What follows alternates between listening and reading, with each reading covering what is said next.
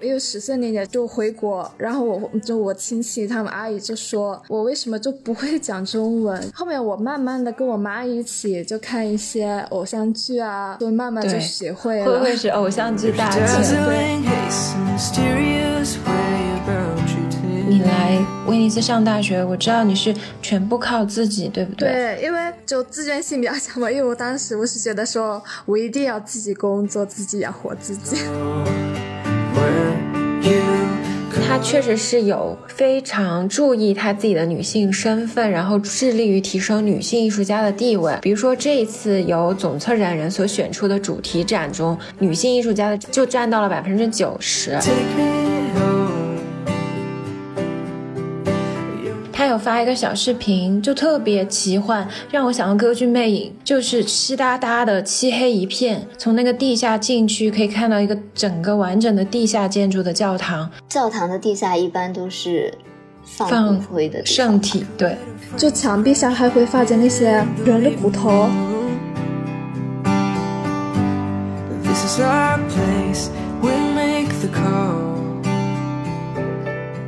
大家好，我是小溪，我是央子，我们是大俗小雅。大俗小雅是由散落在世界各地的打工人每周一起跨时差谈天说地。今天不是讨奖，我们邀请一位新嘉宾，美丽可爱的我的妹妹慧慧，欢迎慧慧，欢迎，Hello，大家，我是慧慧，温柔的慧慧。好的，慧慧呢是我在。威尼斯的好朋友，他是在意大利出生和长大的华侨，这应该叫华侨还是华人啊？慧慧，我应该算华裔吧。华裔，嗯，好的。那因为今天这一期呢，我们想再次跟大家一起聊一下威尼斯。嗯，因为杨子嘛，前两天也去了一趟威尼斯，然后也发了很多 vlog，大家都看到了，嗯，所以就有了一些新的对威尼斯的感悟，想要告诉大家。是的，这些 vlog 中带我的那些图像，基本都是慧慧给我拍的 拍的真的超级好，就很美。慧慧真的超级耐心的，等一下我们可以详说。就威尼斯呢，它其实是一个很奇幻又疗愈的地方。我们节目之前其实有做过一期了，大家有兴趣可以去回顾一下《城市漫游》系列。威尼斯是悠长假期里一场流动的盛宴。那这一次回威尼斯其实也挺久了，因为疫情嘛，就没有机会回去。但是这一次就是两年多了嘛。但是我觉得威尼斯就是一个永远不会让人失望的充电的地方。我每次去就觉得自己又回到了大一的那个时候，就是小溪的噩梦啊！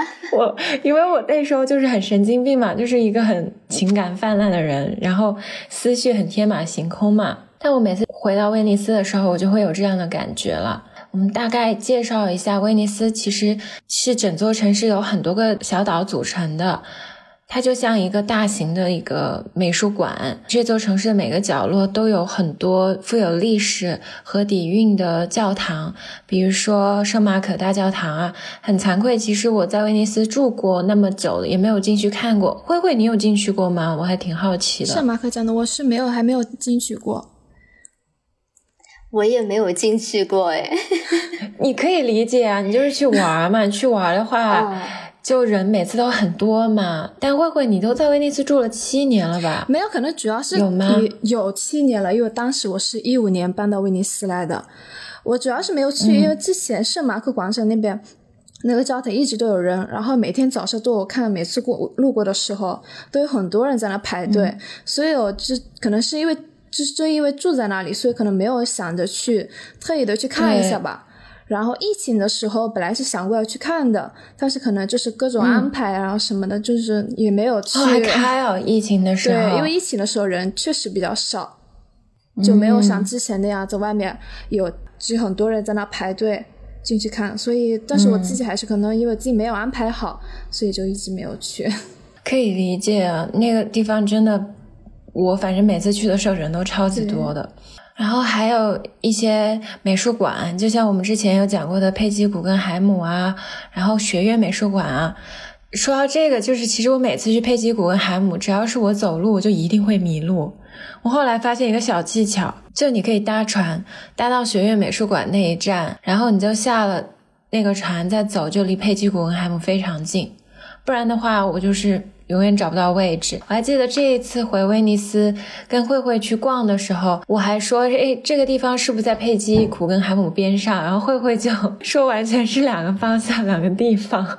我们去找冰激凌吃的时候，然后还有大画家提香的衣冠冢。这一次我跟慧慧也有再去看一眼，因为这个地方离我们学校还挺近的，对不对？是的，就不太远，可能就五五到十分钟吧，还算近的。对，然后我其实是想去看圣母升天嘛，然后我觉得特别好笑，他修了这么久还没有修完，可能是疫情停工了吧。哦，你说也有道理。然后反正我去了以后，就有拍一个小短视频发给我一个朋友，也是做艺术史的一个朋友，他就说了一句很经典的话，他说：“我们这一行这种清水衙门已经这么没钱了，这种搞修缮的，他不拖久一点怎么赚钱啊？” 哎，有道理。对。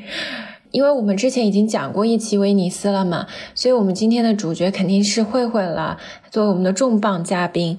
那慧慧，你要不要首先先介绍一下自己啊？因为大家可能对你这个身份还挺好奇的，就是听起来好像你中文也很好，但其实你意大利语更好，对不对？对，我意大利语更好，因为其实就是我是在意大利出生的，然后我父母也是早就是早一批的那些中国人就出国。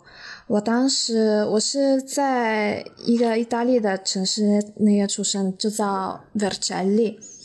Vercelli 啊，然后就是我父母就一直在都在这边，就开店啊什么的，所以我我也是一直都在这边上学，从幼儿园、小学、初中、高中，现在大学都一直都在意大利上学的话，我们都是都是用意大利语嘛。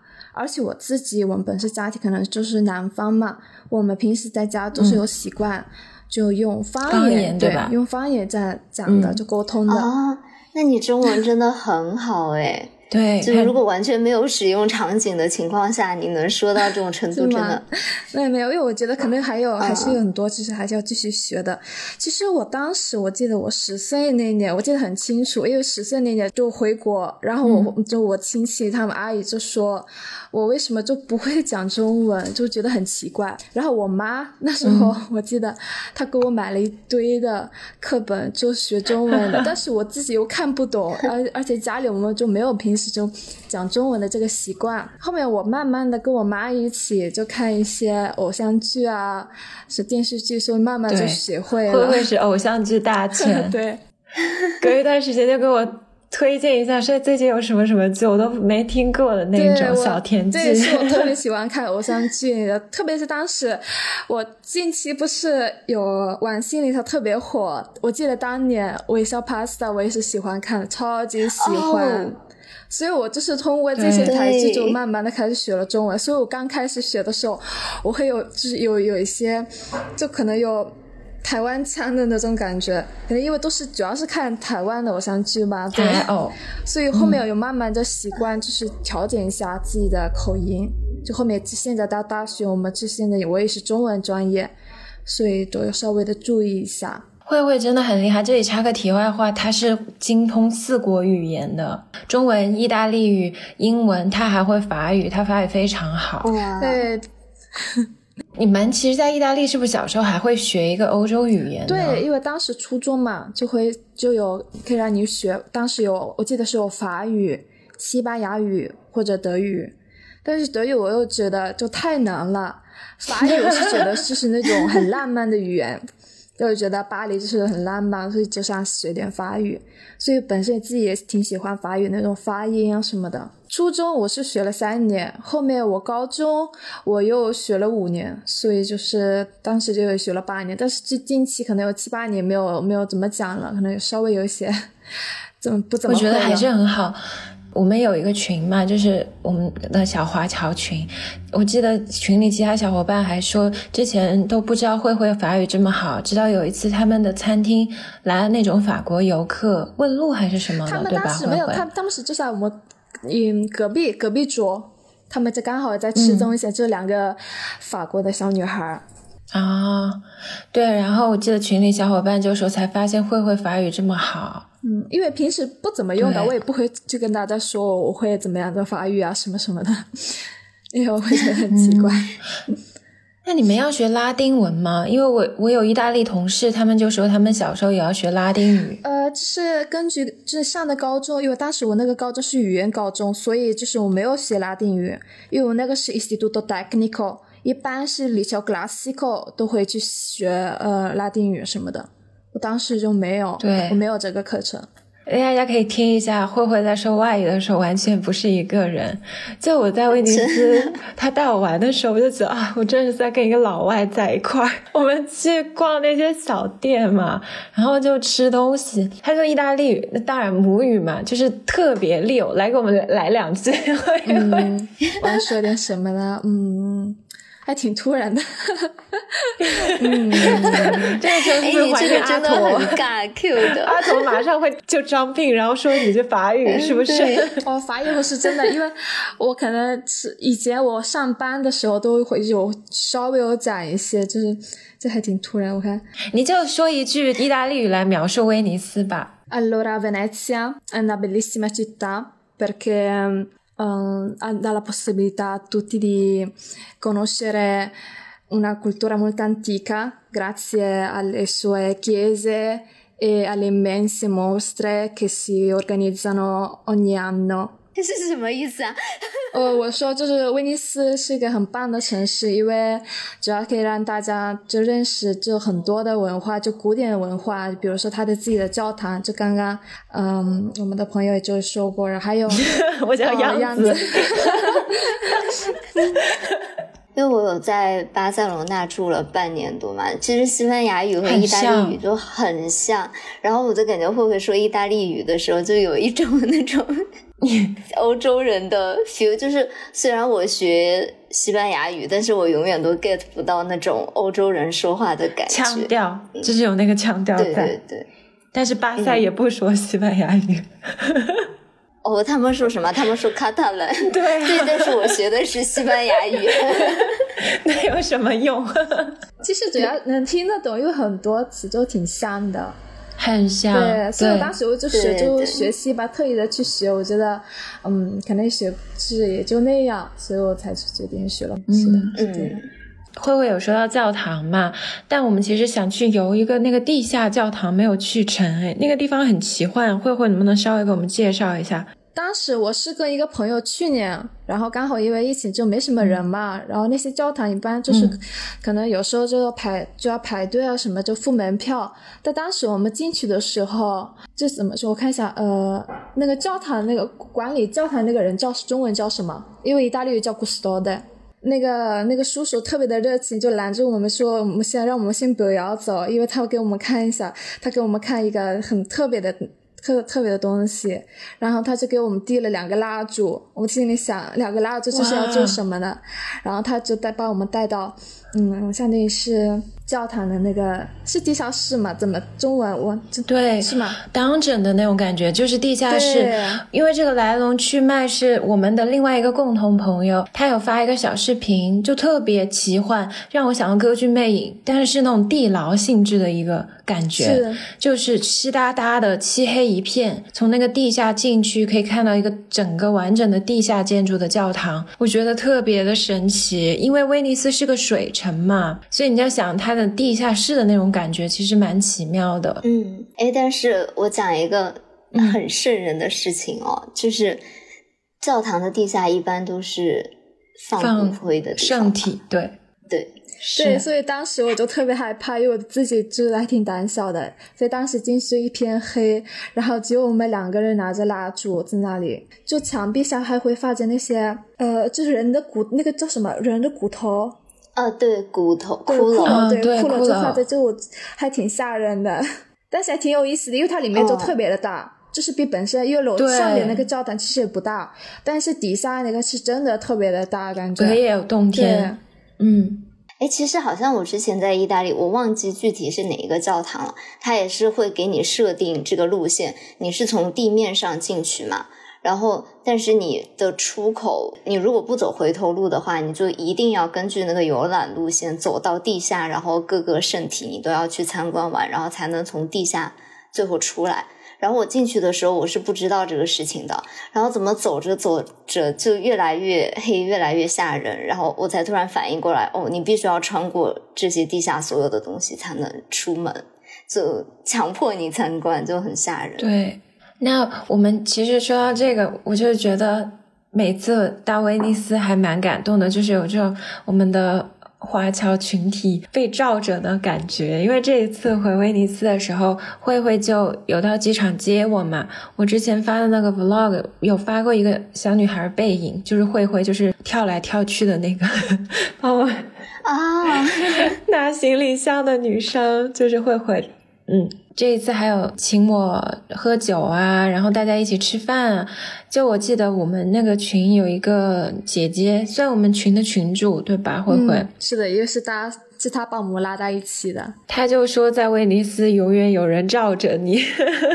哦，好棒啊！对，就是威尼斯有点像我在欧洲的家，就是很有长沙的感觉。就我出国这么多年，我就觉得意大利人其实跟中国人的性格是最像的。我个人觉得，在外国人中，然后那种威尼斯的烟火气，那种人的那种气息，其实跟长沙的感觉非常像。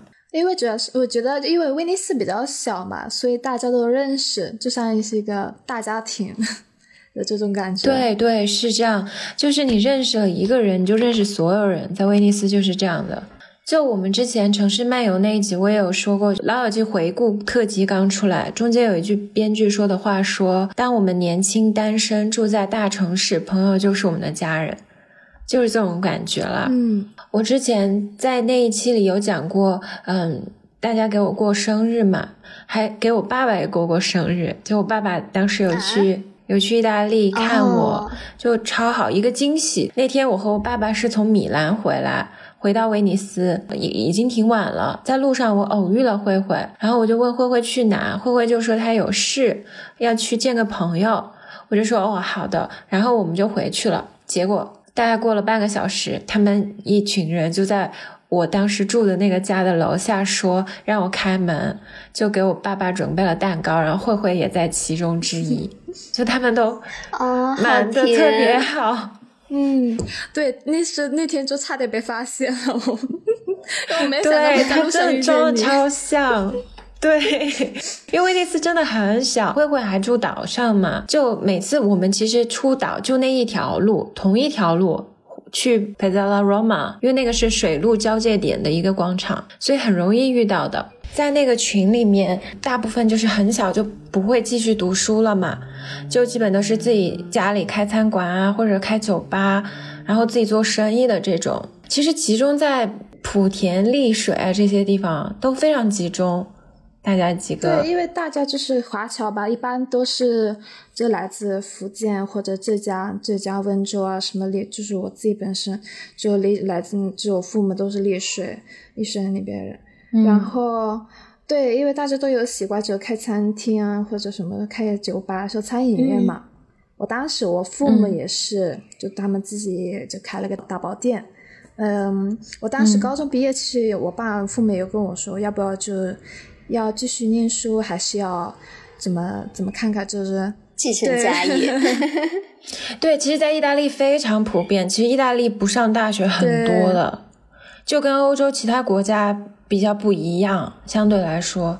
因为我当时我自己决定，我还是想就想继续念书，所以我也就自己一个人，嗯、来了威尼斯。其实你们家在维罗纳，对不对？对你每次说开车回维罗纳对，，就回维罗纳，因为其实也算嗯也挺近的嘛，就开车一个小时就能就能到了。维罗纳大概介绍一下，背景就是罗密欧与朱丽叶相恋的地方。啊，好浪漫啊！对，因为我不是住在城市，就是维维罗纳那个城市市中心的，我是郊区那里的，就是一个小城市吧，又有点像嗯，就威尼斯边上的一些小小镇那样那种感觉。其实我当时我记我因为我父母他们当时就工作嘛，所以没怎么出门，所以一般我自己一个人就跟我哥哥一起，就一般都在都在家里待着的，就没怎么出门。慧慧真的很厉害，因为她后来你来威尼斯上大学，我知道你是全部靠自己，对不对？对，因为就自尊心比较强嘛，因为我当时我是觉得说，我一定要自己工作，自己挣钱，自己养活自己，然后给我爸妈看我可以的。我还是可能那第一年挺努力的吧，因为我当时我还挺幸运的，一直接找到了工作，然后这个工作呢，我就做了，就做到去年吧，刚好做到去年疫情那会儿，就做了五五年五年，嗯，差不多。从我十八岁刚好成年吧，成年就是可以就可以正式的工作。然后就做到去年那会儿。其实慧慧是在一个威尼斯岛上的一个比较高端的服装店做店员，很中心的位置就在那个大运河桥边上，所以我觉得慧慧是一个逛街首选，就是她很会挑东西，因为在服装店工作很久嘛。就对布料啊、剪裁都特别的熟悉，然后对品牌这些也很熟悉。因为意大首先是意大利人嘛，意大利就是有这个时尚产业的这个基础和底蕴。慧慧就是一个专职人士，我就觉得她真的可以带那种 V V I P 团什么的，就语言也很好。可能我自己喜欢吧。嗯，对，就很专业。那些女生就来我们店里买衣服，我就觉得就能把她们打扮的特别好看，我就心里还挺满，就是挺有成就感的。我觉得说，哦，你进来的时候就是这个样子，然后出来就是完全变了个人，就特别的自信。就看见，就女生啊，女人就是这样，就稍微打扮一下就会变得特别的自信，就会，嗯，就挂着那个微笑就出来。对，这种服装店你们是能够拿到提成吗？嗯，我这个品牌是没有的。哦，那如果比如说像一些奢侈品牌那种什么 Gucci 啊、Prada 有的吧？嗯，有的有的，他们都有的。然后之前听过我们节目的朋友。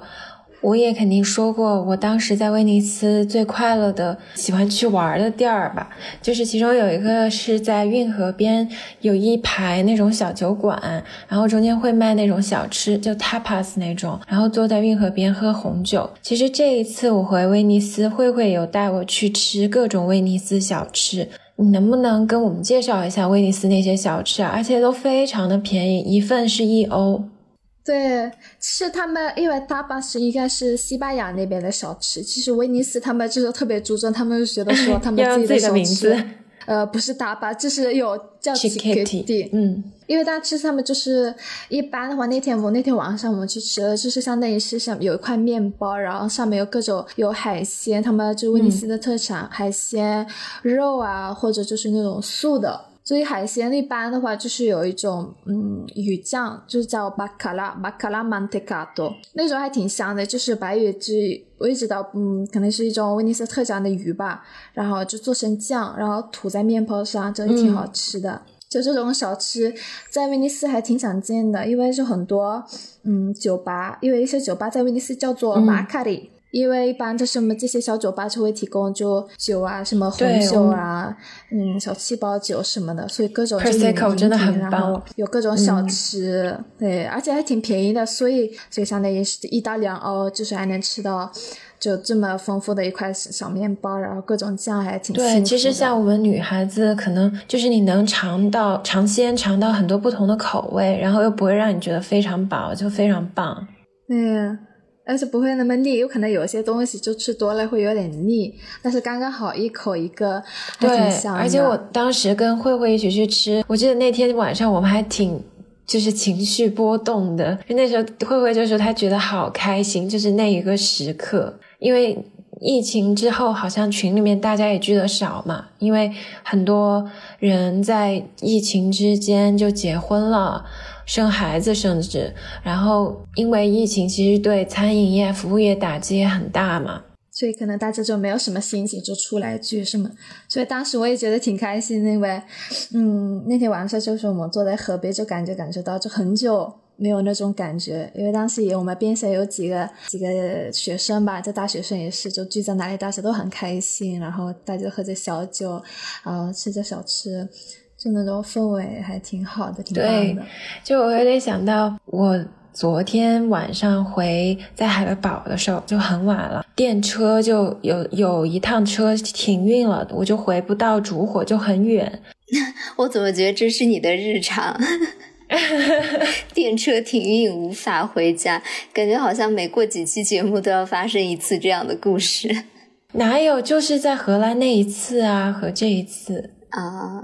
对，然后昨天我朋友就说，那我们就一起骑那个 Tier，你知道，就是那种 scooter 小滑板车，电动的。然后我就说好，我就可以，但其实那个车不能载两个人的。这也太危险了吧！但是晚上没有人了，也没有车，他就说他载我，我就说好。其实我还有点怕，但我又觉得嗯，很想试一试。然后昨天他就在我骑那个车的时候，我就觉得好开心。然后边上我们还路过两对那种学生，也是这样两个人在骑，然后我们就一直骑嘛，还会经过我之前有说到那个墓园。就感觉很像那种城市奇幻冒险。快到城中心的时候，我就说：“哎，我们是不是不要骑了？我有点害怕，万一有警察怎么办？对吧？”然后我朋友就说：“这么晚不会有警察的，又是周六，警察都下班了。”好，他这口毒奶就来的真的及时。他 literally 他说出这个话的五秒钟之后吧，警车就出现了，然后那个警察就用喇叭。你说了一串，说这种 scooter 不能坐两个人，赶快下车。然后我就吓死，我马上就下车。虽然这个里跟慧慧喝红酒好像画风有点偏差，但是就是感觉那种稀松平常的瞬间嘛。但有的时候，如果你是两个人一起，就是有朋友一起，就会变得有趣很多，就会让平凡的。一些生活的日常熠熠生辉、珍贵的那些瞬间，像那个夜晚，我觉得我应该一辈子都不会忘记。而且我觉得很开心的是，我当时因为说要跟小溪一起拍 vlog，我有记录下来很多片段。因为很多东西，如果你不去动手记录的话，可能它就会永远消失了。包括我们做这个播客也是，我就觉得。是对生活的一种纪念。因为准备这一期的时候，我有翻回去看我们上一期的稿子，像有之前不是讲过威尼斯吗？我就觉得那时候真的好认真啊，一点都不像现在这样摆烂，就写稿子对，因为今天我发现了央子的懒惰，就是。我打开样子说他把稿子写好了，我就打开了这个稿子。我怎么觉得每一个桥段好像都似曾相识，甚至连我跟他要怎么样对话、怎么样 cue 这种表演的桥段，我都觉得好像发生过。我就想说，哎，我们好像之前录过一次威尼斯啊，我们当时讲了什么？我就点进之前的那一期稿子一看，我发现怎么一毛一样啊！但是小西这个人就很教导主任，他很 over worried。其实你现在想，你现在打开我这个稿子又加了多少东西？我觉得我是那种也挺容易紧张的人，但是我最后面还是会把所有事情都做完。加了很多新东西嘛，然后这一次我其实是有一个自己的想法在，就是那个结构大概在那儿。然后新的东西，因为我们这次有请嘉宾嘛，有请慧慧来讲会。希望能讲出一些新的新意吧，但是感觉确实是疫情之后嘛，我们每个人真的变得忙碌了非常多，包括阿驼，也就是工作蛮繁忙起来。哦，不应该这样说。对，然后我们各自疫情之后就变得经常要出门啊，有很多很多事情，我感觉很难做到像当年录《城市漫游》那一期，完全在疫情中没有办法做其他事的那种专注的感觉。嗯。但是我们现在业务也比较熟练，所以就就经常不需要非常 一字一句的稿子。对对，那么回来吧，不然把慧慧 放在那，慧慧没事没事。对，然后这一次我回威尼斯嘛，像之前漫威城市漫游有说过，威尼斯还有一个很让我喜欢的地方，是整个意大利都很让我很爱的点，就是咖啡文化。哦，我有一个无理的要求。我想知道意大利语怎么念那些咖啡的名字啊！我其实从来没有听过。对，来给我们说几个咖啡种类吧，什么 affogato 什么的。对，嗯，就对，就像什么 cappuccino 应该怎么念？就是 cappuccino、咖啡 lungo。咖啡 lungo 是什么？咖啡，咖啡 logo 就是也就是两倍的看不到 double 一下不好意思 double 这是一般是就是平时那种两吧咖 espresso 就是 Espresso 的两倍就咖啡 logo 就是咖啡就是咖啡嘛然后 logo 这是比较长所以就是咖啡 logo 所以它应该念 logo 我一直念的狼狗对 logo 啡金三个，就是人参咖啡啊，挺香的，就是带点甜甜的，一般都是已经加好蔗糖的。还有上次我们喝的那个冰咖，超好喝的。哦，咖啡那个我超爱，就是 shake shake。就是像 milkshake 这种，对，就冰咖啡啊。它不是像 milkshake，就是很咖啡的，没有什么饮料的感觉。对，对，它可能就加了咖啡，然后稍微摇了一下，这样就成了冰咖啡嘛，就小可小可拉多。我不知道大家能不能感受到，就是我感觉像我跟杨子嘛，就是先学中文再学英文，然后我们再去学欧洲语言的话，就是一辈子都没有办法说出那种腔调。对，就是真的完全不一样。我们会下意识用。读念英文的方式去念这些单词，就就不对。嗯，有一点我觉得挺幸运的是，我觉得德语腔调性要弱很多，因为它和英语都属于同一种日耳曼语言，所以它不像意大利语、西班牙语那种那个调在那儿。德语还是你基本能掌握的，如果你很用心的去学，那个腔调性没有那么强。就西班牙语。和意大利语，你听他说话就洋溢着那种天马行空的那种浪漫的随性的感觉，很神奇的。对，其实意大利语它也自己也有口音，就是分很重的口音，其实跟南方的，对，南方就是可能也比较重，就是北方可能比较而且我每次跟慧慧出去，我觉得很好笑。我们每次在一个地方点东西啊什么的，人家就直接看我们亚洲人嘛，就说英语，然后直到慧慧开始。过来过来过来，开始说意大利语，然后人家就呆住。对他们也是这种震惊的表情，因为他们可能就习惯了，就旅游客嘛，就是所以他们一上来就讲英语，所以他们有时候就是想一之一出来就是介绍就英语也，是 hello 什么的。我说，呃，我们就随便看看。有些有些人觉得哦，不好意思，我以为你是你们是旅游客呢，说没事，就已经成了日常。其实我和小西，我们就在美国生活很多年嘛。那种 A B C 就是美国出生的华裔华侨，你就是一眼能看出来，跟我们不是一类人。其实他们不是中国人了，已经就是很很西化的，然后整个打扮啊、穿着风格也跟我们不一样。比如说他们崇尚要 tan 要美黑。所以说，就包括他的穿衣打扮啊，嗯，如果有看过 vlog 那个一闪而过的镜头，应该知道，其实还挺日韩的那种感觉，会会整，包括整个人就是那种甜甜的女生嘛，就很不像是在西方国家长大的那种华裔的感觉，就很，我就觉得这一点，欧洲长大的华人和美国长大的华人真的非常的不一样，包括那种认同感啊，生活方式也截然不同。如果是在欧洲长大的华人华裔，他们基本就会觉得我是中国人，包括我们群里的那些小伙伴，对不对？大家还都是觉得他们是中国人的。但是我们在美国的时候认识的那些华裔，他们都觉得自己是美国人的，就觉得还是挺有趣的这个文化的差异。他们可能我也觉得是为了融入，就是他们那边的社就社交群嘛。因为可能那边可能比较少，所以就是美国人比较多。我们这边可能是因为华人还是还是比较多的，所以他们也会保持自己的对朋友啊什么的。中国其实我觉得挺商帮文化的，就是非常团结、非常仗义的感觉。这边华人群体的那种自己的圈子。我还有一点特别喜欢意大利嘛，我这次去意大利就是感觉那种后疫情时代的。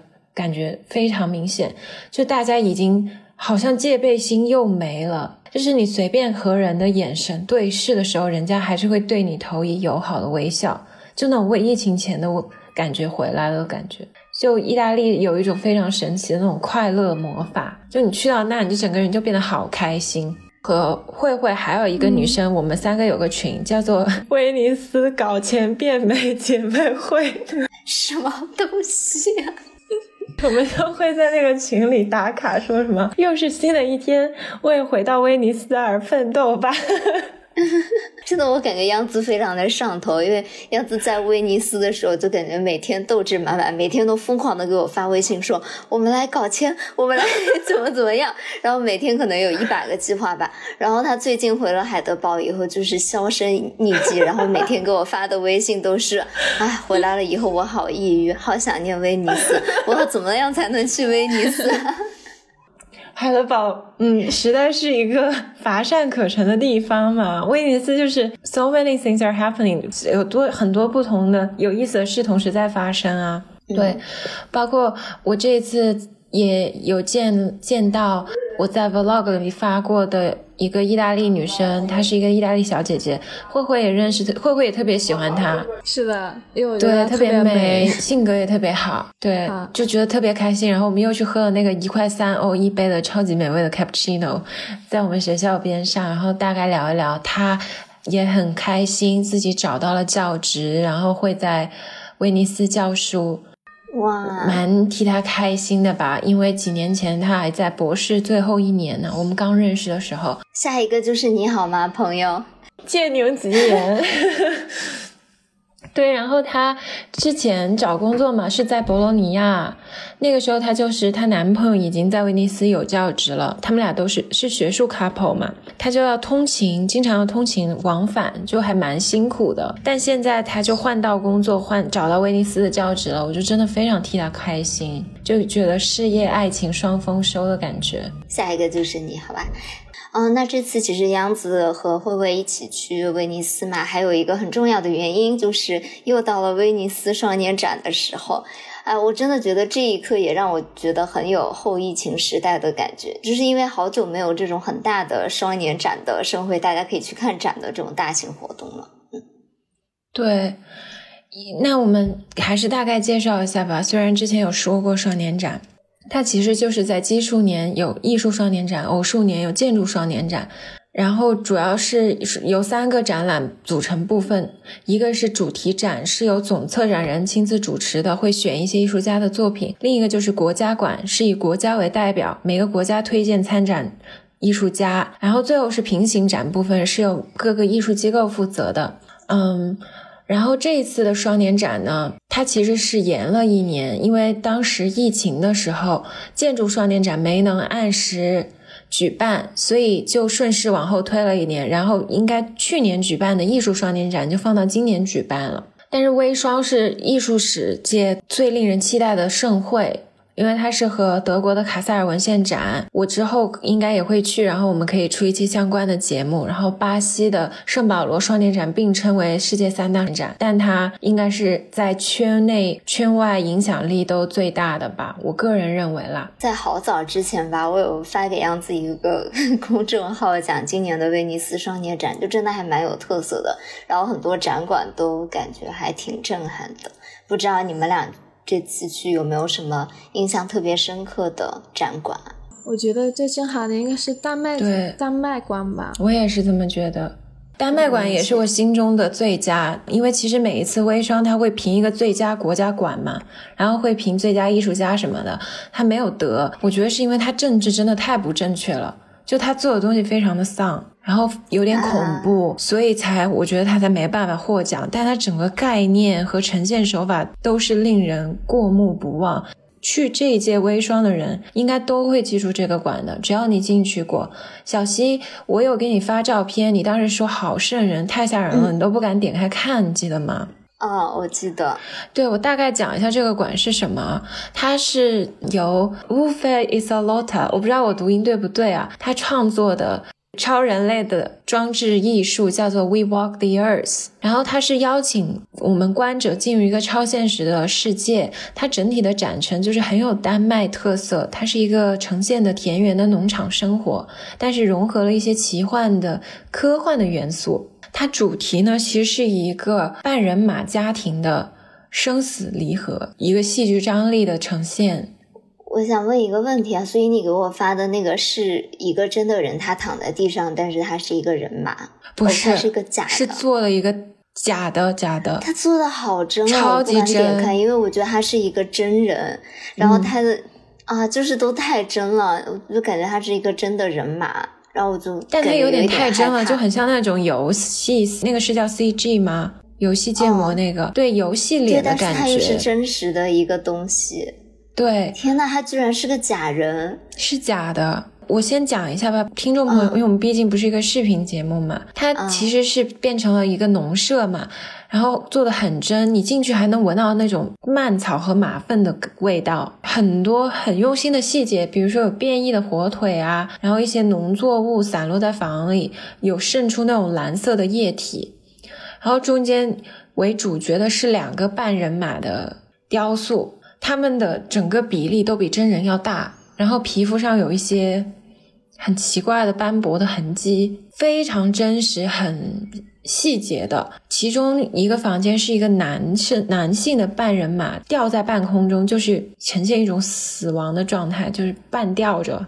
对我就是觉得这个太可怕了，因为我以为他是一个真人，我也想说他是一个真人这么吊在房间里面，我真的会被吓到。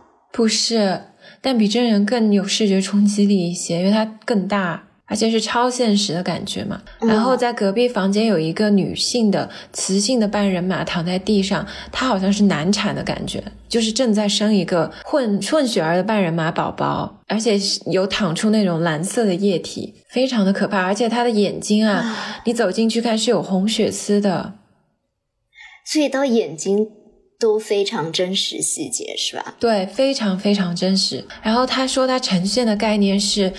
嗯，我们生活在这个时代，我们生活的时代越来越复杂、不可预测，面临很多有挑战性的事情，无论是生态的、政治的，空气中都充满了希望和绝望。所以，艺术家说他想把这个装置变成一种超现实的感觉。但真的，我进到这个展馆看完这组作品，我只感受到了绝望，我没有感受到希望。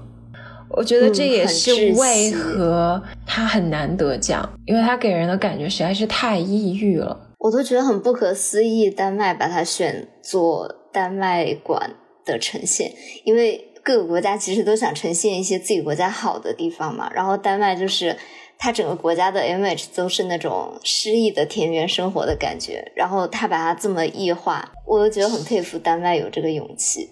但我觉得北欧国家都有点怪，就是 怎么说有点奇怪。往往一些最可怕的、最压抑的艺术都是出自北欧啊，比如说蒙克画的《呐喊》，他是挪威人，就是那种缺少日照的地方，很容易出现一些极端的表达。然后这个展馆是我特别印象深刻的。慧慧，你还有什么印象深刻的展馆吗？一个威尼斯馆里面也是有一个。有个作品，就做的那种人就特别的真实。有是有个女生，好像就坐在床边，然后呢光照起来，那个女生就是那个整个表情都很抑郁。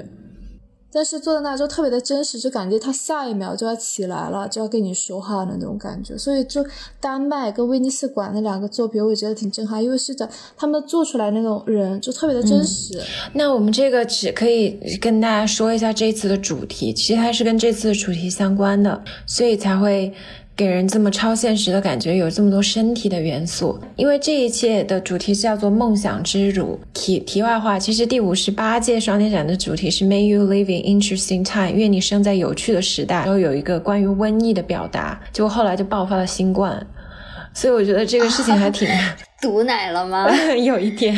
然后这一届的主题是梦想之乳嘛，取自超现实艺术家莱奥诺拉卡林顿的，在一九五零年的时候墨西哥创作的一组绘画。然后这组绘画后来被出版成了童书，儿童作品啊，都有一点细思极恐，像小白船啊这一类的，然后一些暗黑童话嘛，而且很多暗黑童话，对对，就其实很多艺术家做那种可怕的童话，哎，忘记那个人叫什么，做做黑色剪影的一系列的可怕童话的。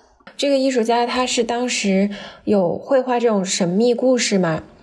然后取名叫“梦想之乳”，画在一个小笔记本上。他就是喜欢用一个让大家都感到恐惧，不光是对小孩儿，也让成人感到压抑的方式叙述他的故事，就创造一个很天马行空的、充满可能性的世界。但因为他的这些艺术创作呢，这艺术家本身也遭遇了很多不幸，他就是一直。过着那种颠沛流离的生活，然后还被关进过精神病医院。所以这一次选择的这个主题是这次的策展人他觉得不断出现的问题似乎捕捉到了历史上的这一刻，比如说物种的生存受到威胁啦，当下时代弥漫在科学、艺术和神话中，处于焦虑和疑虑之中，人类的定义如何被改变，人和动物、植物、非人类之间界限是怎样的？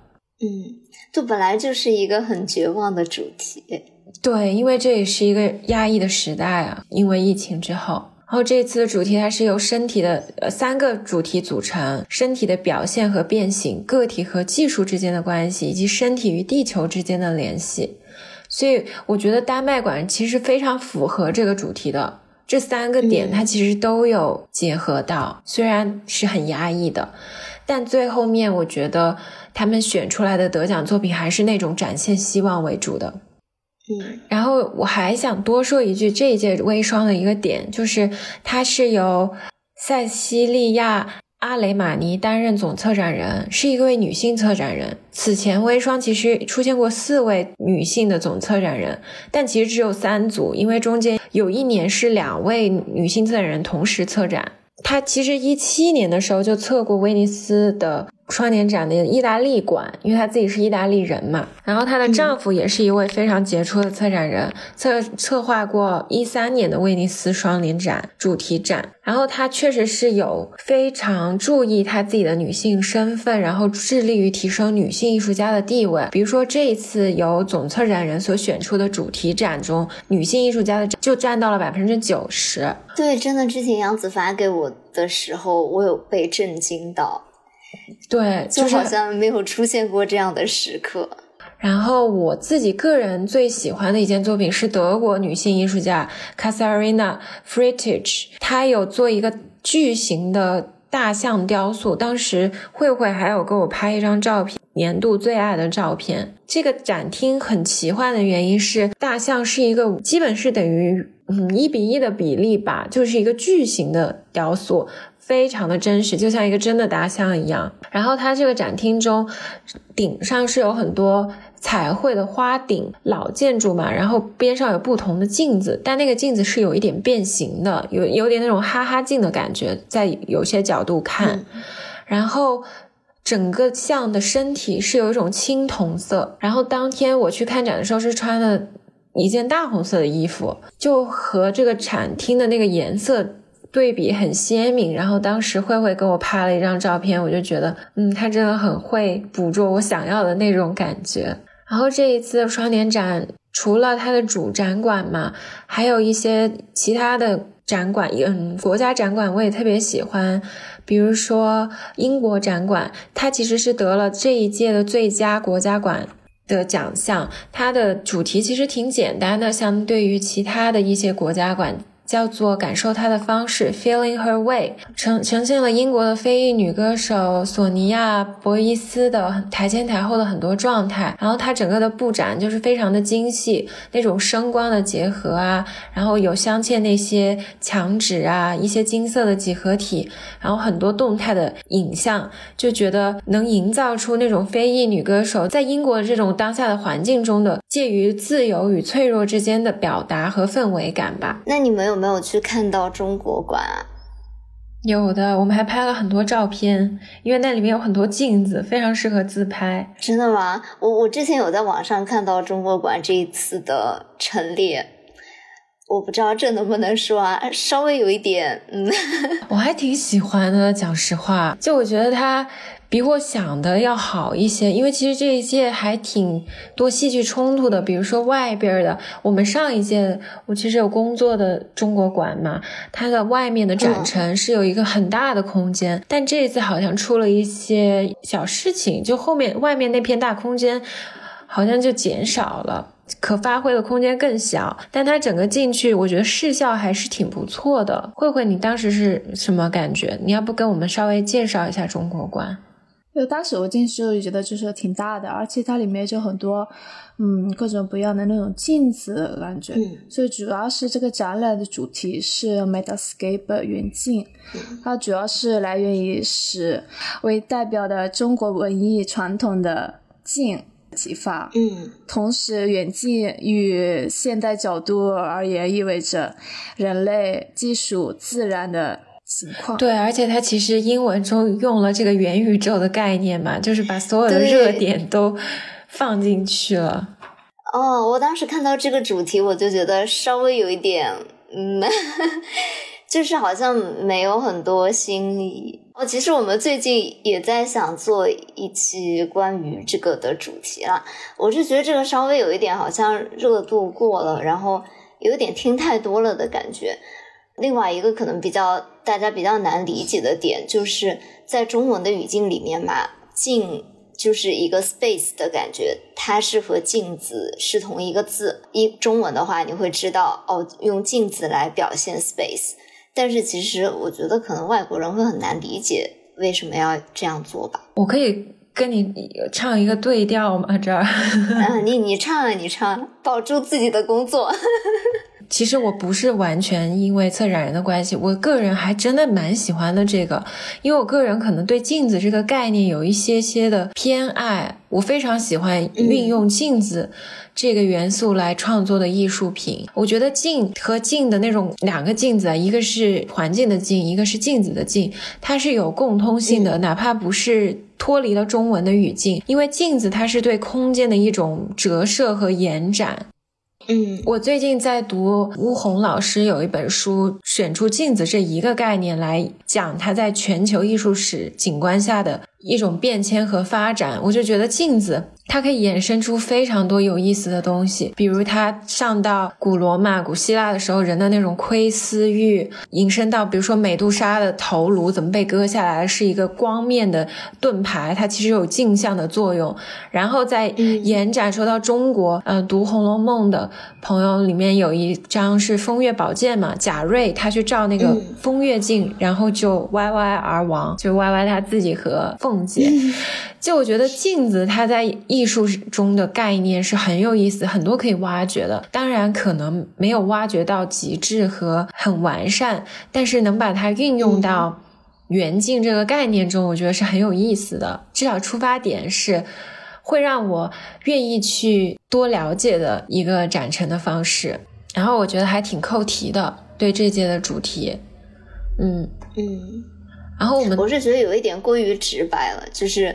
你想到人、技术、自然，然后你都会想到啊，元宇宙，就是有点过于直白了。哎呀，保住我的饭碗，不发一言。好，对不起您。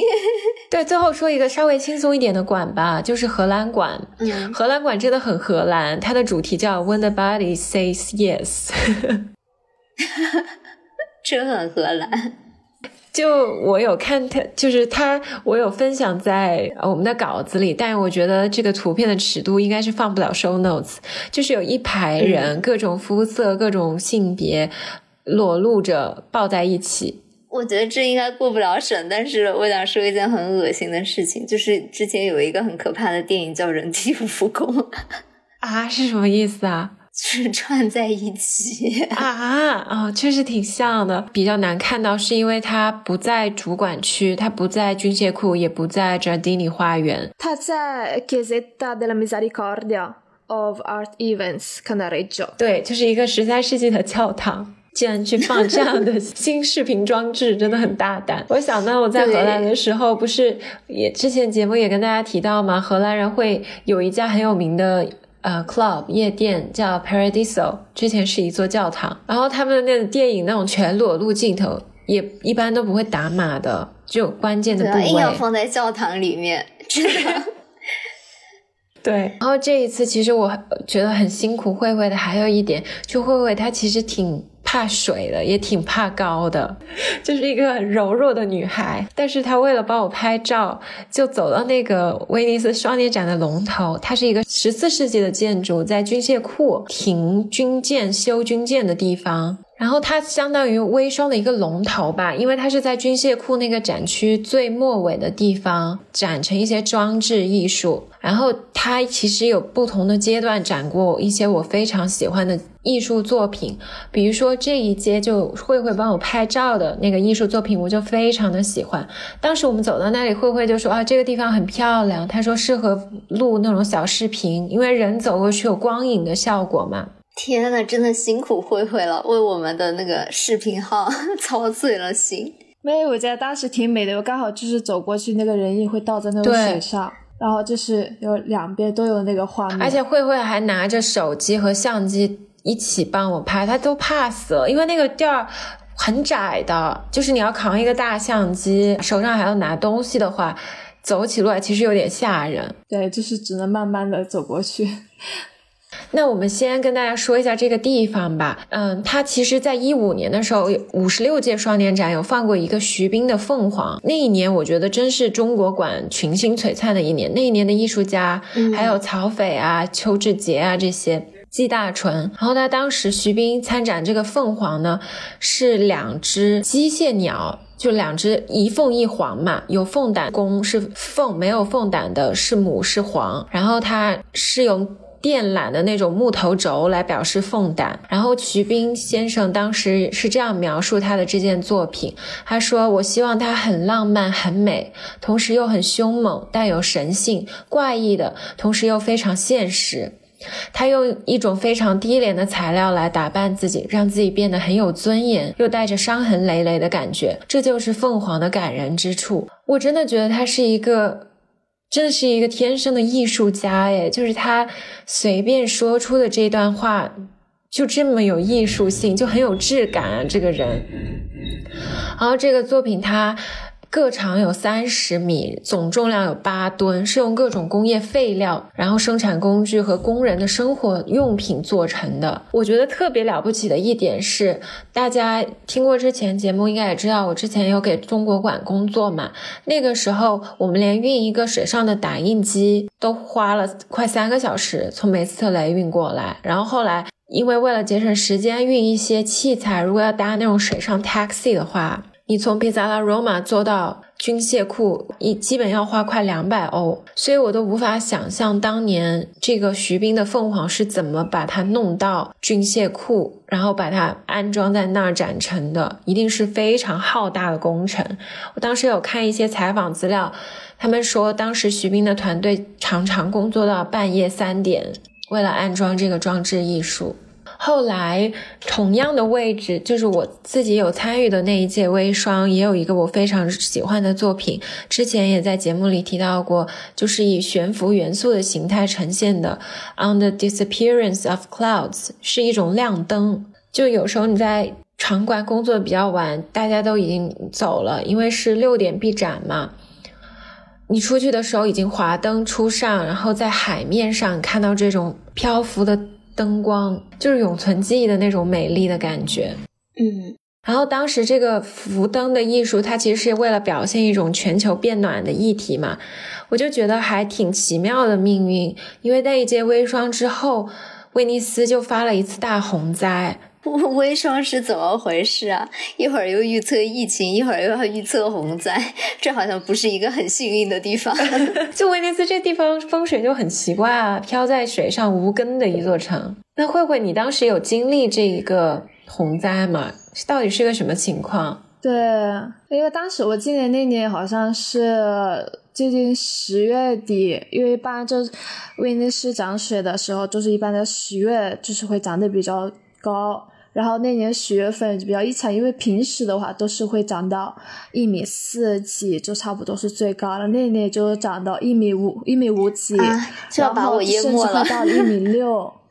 对，所以就是离海那个距离嘛。所以当时就是我自己当时那个我租的房子也是在呃是在一楼的。所以那天刚好我也在搬家，就搬到别的地方去，所以我所有的东西都打包好了。然后那个房东跟我说：“你要不过去看一下，因为 有可能水会满进家里。”然后当时我就就一个人在家，因为当时我哥他嗯上去上班了，因为他刚好是下午的班。然后下午就那时候那时候的水就已经开始涨了。然后我自己一个人拿着拖把，我就感觉就是家里所有的地方就是水就从从地板上就满出来的。然后我就边拖，然后水就是就把一整桶的那种，呃，拖地那种桶就装满了，然后就倒在马桶里。但是马桶呢，这水是下不去的，马桶当时的水已经上来了，所以当时我特别的 崩溃。然后门口呢，对门口的水是就到，可能刚好就是门口的已经已经被淹没了，因为当时我住的那个地就是比较比较水位也是比较低，就就容易滋长水嘛，就是门口容易积水，所以那年我就特别的崩溃。后面就是第二年的话。也是威尼斯，是威尼斯是有史以来这第二次最高。就那那天晚上，我是记得当时跟朋友一起在聚会，然后当时我是在梅斯特雷，梅斯特雷不在不在岛上。当时我就跟一群朋友在外面吃饭，我们当时就觉得说应该不会长得特别高，因为当时他们预期是会长到一米四几。呃，但是那天晚上天气特别不好，因为就是雷阵雨啊什么，就突然就起风了。然后慢慢的那个水位就达到了一米八六，我记得就特别夸张，特别夸张。我当时特别崩溃，又回不了家。然后当时我那个那个房子也是在一楼，那所有的东西，所有的鞋子，我第二天对我去过慧慧那个家，这地理位置很低的，所以当时我就不敢回去，因为你当时就是威尼斯整个被淹没了嘛，大概百分之九十或者八十就差不多都被淹了。然后就是你走在路上，你就不确定就是那段是路或者只是水，就是很容易就踩空，就直接掉进水，就非常的吓人，很危险。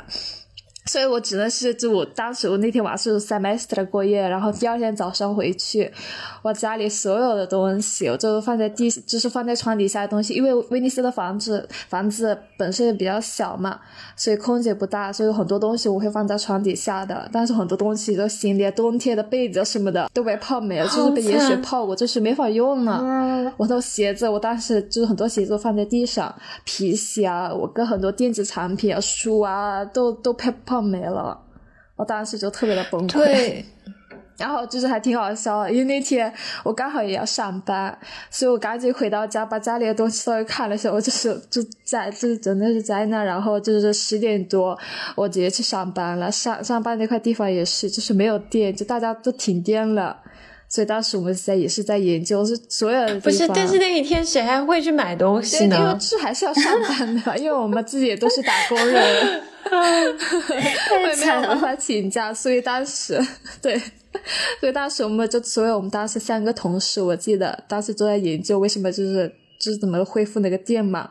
电恢复之后，我们这三个人就拿着手套在那拖地，然后那个地就特别的脏，因为当时我记得那时候就那个小走廊都甚至有海带啊、什么沙子啊、什么虫子都有，就是被那个水嘛，那天晚上就水涨得特别高，所以我们室内的东西就很多就被损坏了。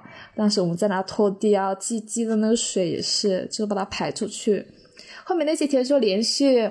我记得是两三天吧，就下午都有长到一米五、一米六，所以都平还挺高的。是几月？冬天吗？四级。嗯，我当时第二年，我记得一九年一一九年的十一月，因为一八年已经开始涨了，但是一九年是最夸张的。对，其实，在威尼斯的一个常识就是你要有一个看水位的 app，就你每天出门，大家除了看天气预报，你还要看水位是多少。像我们的办公室都是常年备有套鞋的。就可能哪天涨了水，你就得换套鞋出门。可是，一米八几的水，套鞋真的有用吗？那是比较极端的情况嘛。但是常年要要用套鞋的情况，会是非常普遍的情况。到冬天，朋友们，我们收个尾吧，我还要出去吃个饭，我害怕待会儿回不来了。哦，好，对，那我们这一期呢，就是邀请。可爱的慧慧来跟我们一起聊了一聊威尼斯，特别是这次的微霜。如果有兴趣，大家还可以回听一下我们之前讲威尼斯的那一期。然后慧慧也很 很大方的跟我们分享一下，她作为啊在意大利长大的华人是一种怎样的感受，然后她的一些有趣的人生经历和小故事吧。非常谢谢，嗯，谢谢慧慧。对，嗯，那谢谢你。那欢迎下次有机会再来我们节目做客。小伙伴们，如果有关于威尼斯的记忆啊，或者也有关于微霜的一些期待，也可以在留言区跟我们互动。嗯，下次可以请慧慧来跟我们讲台湾偶像剧。对，可以。最近真的是文艺考古大流行，好吧？是的，是的。好，那这一期的节目就到这里了。我是杨子。我是小溪，我是可。可，那我们下期再见了，拜拜，拜拜。